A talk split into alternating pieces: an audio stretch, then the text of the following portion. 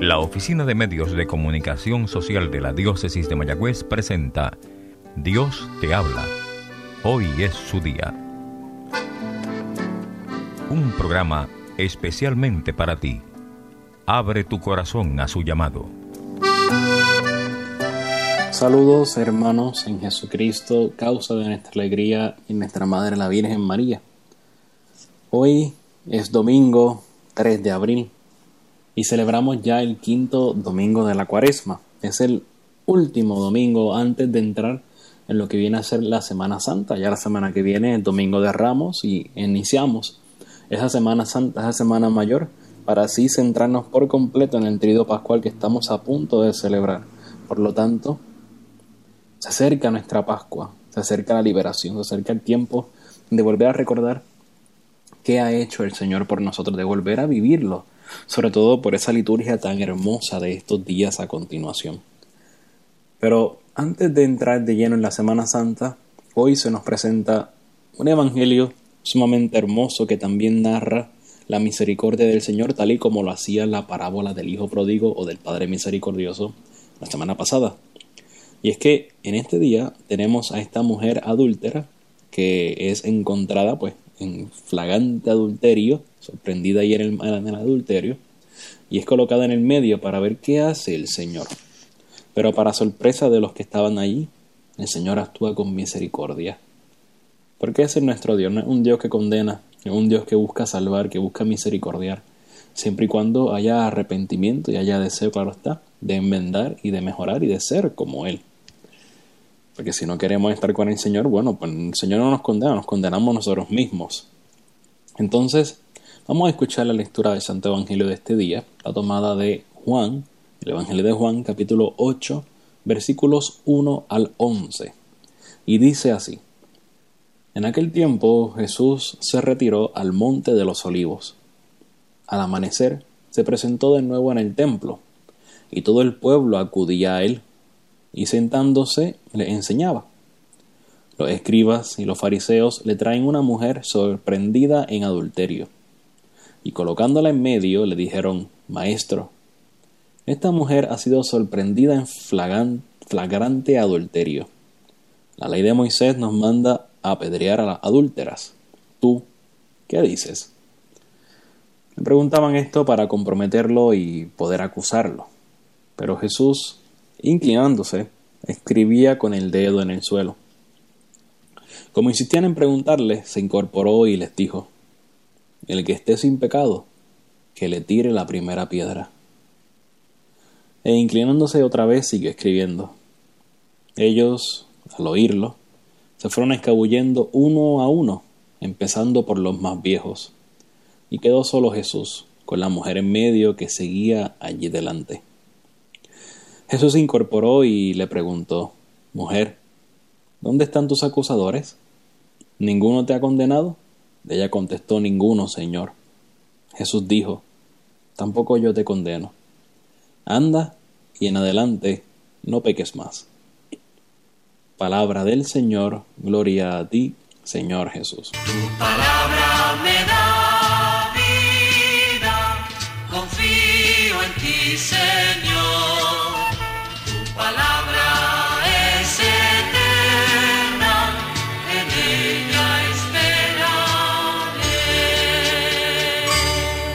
Fíjate qué interesante, ¿verdad? Porque tenemos a este grupo de los escribas y los fariseos, aquellos que continuamente tenían estas guerras con el Señor, y el Señor continuamente los llamaba hipócritas, sepulcros blanqueados, o sea, tenían una guerra contra el Señor y buscaban el modo de hacerlo caer para ellos poder condenarlo, poder matarlo y pues ellos poder seguir con su negocio y con su vida. Ahora el Señor siempre que se los encuentra los recrimina, les les amonesta también incluso, porque están tergiversándolo todo. Y en este momento traen a esta mujer, pero fíjate que la mujer es sorprendida en el adulterio. Dice, de hecho, dice, sorprendida en flagrante adulterio, o sea, que fue sorprendida en el acto. Y me hace pensar un poco en todo el aparato investigativo en todo el, el espionaje que habrán hecho estos fariseos y estos judíos para poder encontrar a la mujer en el acto, ¿no? Y llevarla entonces ante el Señor. ¿No sería que estarían ellos como que escabullendo de sus propias miserias y señalando a la otra, en este caso a la adúltera, para ellos como que sentirse un poco aliviados de su conciencia y no enfrentarse a su propio pecado? ¿No es muchas veces lo que tú y yo hacemos? Nos encanta señalar el mal del otro. Nos encanta señalar el pecado del otro y tenemos todo lo necesario para corregir el pecado del otro, pero no somos capaces de corregir nuestro pecado.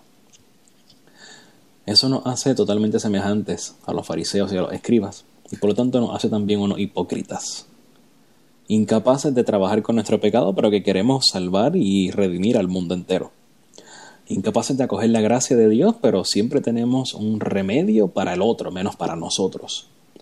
Eso es lo que molesta al Señor y fíjate que el Señor ni siquiera en un momento gasta palabras con ellos, sino que automáticamente se inclina y comienza a escribir con el dedo en el suelo. Algunos padres de la iglesia dicen que Jesús lo que estaba escribiendo era el pecado de los fariseos y de los escribas que tenía a su alrededor y que venían denunciando a la mujer para ellos condenarla y ejecutarla. Y el Señor da una de las frases más grandes de toda la Sagrada Escritura. El que esté sin pecado, que le tire la primera piedra. Una frase fuerte. El que esté sin pecado, que le tire la primera piedra. Es decir, el que sea inmaculado, el que no tenga pecado, tiene el derecho a ejecutar. Sin embargo, tú y yo sabemos muy bien que todos somos pecadores. Todos los humanos somos pecadores. La única humana que no fue pecadora fue la Virgen María, que fue inmaculada en su concepción, preservada del pecado original, en orden a los méritos de Cristo. Pero todos los demás somos concupiscentes, tenemos la inclinación al mal y somos pecadores. Y fíjate lo que dice, lo que pasa a continuación. Ellos se fueron yendo uno a uno, empezando por los más viejos.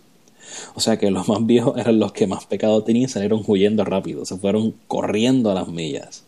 Porque no podían, eran incapaces. ¿Qué nos hace ver el Señor con todo esto? Fíjate el final. ¿Dónde están tus acusadores? ¿Ninguno te ha condenado? Ninguno, Señor. Tampoco yo te condeno. Anda y en adelante no peques más. Ciertamente el Señor viene a hacer todas las cosas nuevas. Y el Señor no viene a pagar ojo por ojo, diente por diente. Él no viene a condenar, Él no viene a, a patear, Él no viene a quemar, en el sentido literal de la palabra. Él viene a quemar con su espíritu. Él viene a hacer nuevas todas las cosas. Y ese modo de hacerlo nuevo todo es a través del amor. A través del amor y de la misericordia el Señor hace nuevas todas las cosas. Fíjate cómo hizo nueva a esta mujer. La hizo nueva. Yo tampoco te condeno. En adelante no peques más. No se deja llevar por las tradiciones que han creado los mismos hombres. No se deja llevar por las presiones de estos grupos de fariseos y de los escribas, que buscaban dominarlo, que buscaban hacer que el Mesías obrara conforme a la voluntad de estos grupos selectos y diminutos en, la, en Israel.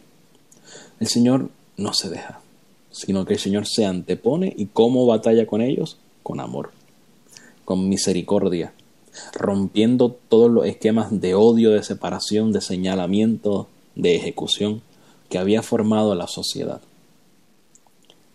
Y eso mismo es lo que nos dice San Pablo en la segunda lectura de la liturgia de hoy, que es tomada de la carta de, los, de San Pablo precisamente a los filipenses. Todo lo considero pérdida comparado con la excelencia del conocimiento de Cristo Jesús, mi Señor San Pablo una vez conoce a Cristo, su vida cambia por completo.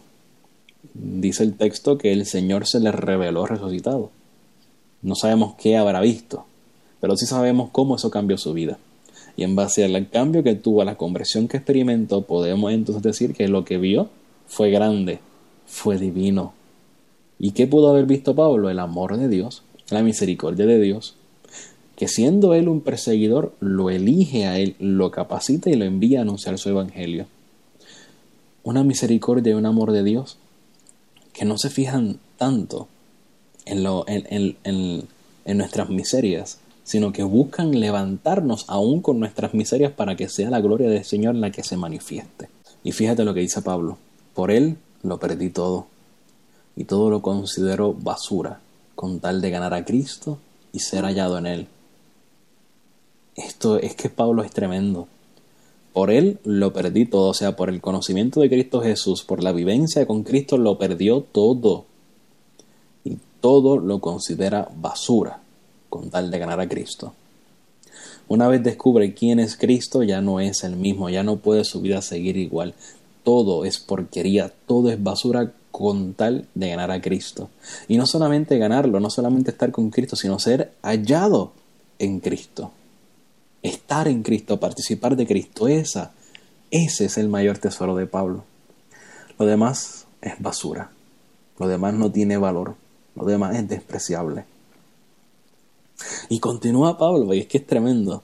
Todo para conocerlo a Él y la fuerza de su resurrección y la comunión con sus padecimientos, muriendo su misma muerte, con la esperanza de llegar a la resurrección de entre los muertos. Ahí está la clave del cristiano. Amparados en la resurrección de Cristo, esperando en esa resurrección, nos unimos a la pasión de Cristo. Dice Pablo, comunión con sus padecimientos, unirse al padecimiento de Cristo, muriendo su misma muerte. No tengamos miedo, hermanos, de las cosas no tan buenas que nos pueden pasar. Cuando experimentes el dolor, la miseria, el sufrimiento, recuerda, estás viviendo y estás experimentando esa muerte de Cristo. Estás viviendo a la cruz de Cristo y por lo tanto te estás uniendo más a Cristo, porque tenemos fija la esperanza de la resurrección. Por lo tanto, fíjate lo que pasa con la adúltera. Donde abundó el pecado, sobreabundó la gracia. Por su pecado se encontró con la gracia misma, se encontró con Cristo. Y después de ese encuentro con Cristo, su vida no vuelve a ser igual. Su vida cambia. Vamos a hacerlo tú y yo también. Continuamente nos encontramos con Cristo en la Eucaristía. Continuamente celebramos el sacramento de unión y de amor que es la Eucaristía. Y lo recibimos. Cada vez que recibimos a Cristo, nuestra alma debería cambiar, nuestra vida debería de cambiar. Deberíamos ser más santos, más cercanos a Dios. Pero para eso hay que querer, que querer. Ciertamente recibimos a Cristo en la Eucaristía, ¿verdad? Pero si yo no tengo las disposiciones, pues la Eucaristía no tiene todo el efecto en mi vida.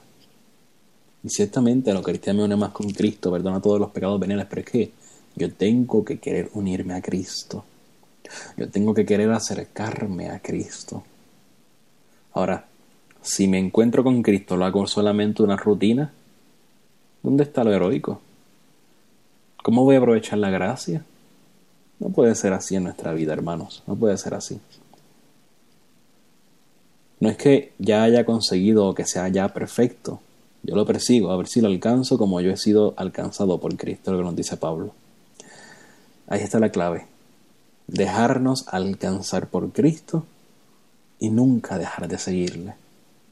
Siempre aspirar a más, gracia. Siempre aspirar a estar más cerca de Él. Siempre aspirar a reconocer que con su gracia somos capaces de elevarnos para entonces vivir acorde al plan de Dios. Así que ánimo. Cada quien, cada uno de nosotros conoce nuestros pecados, los conoce muy bien. La adúltera conocía los suyos, ¿no? Y fíjate que también los fariseos y los judíos también los conocían los suyos, porque si se fueron empezando por los más viejos, los conocían muy bien. Vamos a pedirle al Señor la gracia de transformar nuestra vida, de transformar nuestros pecados, de transformar nuestras miserias, pero con la gracia de Él, porque solos no podemos. Solos podría quedarse en una mera empresa humana, pero esto va más allá. Esto es pura gracia. Esta es obra de Dios. Pues deja que el Señor te invada con su gracia, te transforme y te disponga a esa resurrección que nos tiene prometida. Anda, y en adelante no peques más. Dios te habla, hoy es su día. Te habla el Padre Christopher González. La Oficina de Medios de Comunicación Social de la Diócesis de Mayagüez presentó Dios te habla Hoy es su día. Comentarios o sugerencias pueden ser enviadas a mecomayagüez.gmail.com o al apartado 2272 en Mayagüez, Puerto Rico 00681.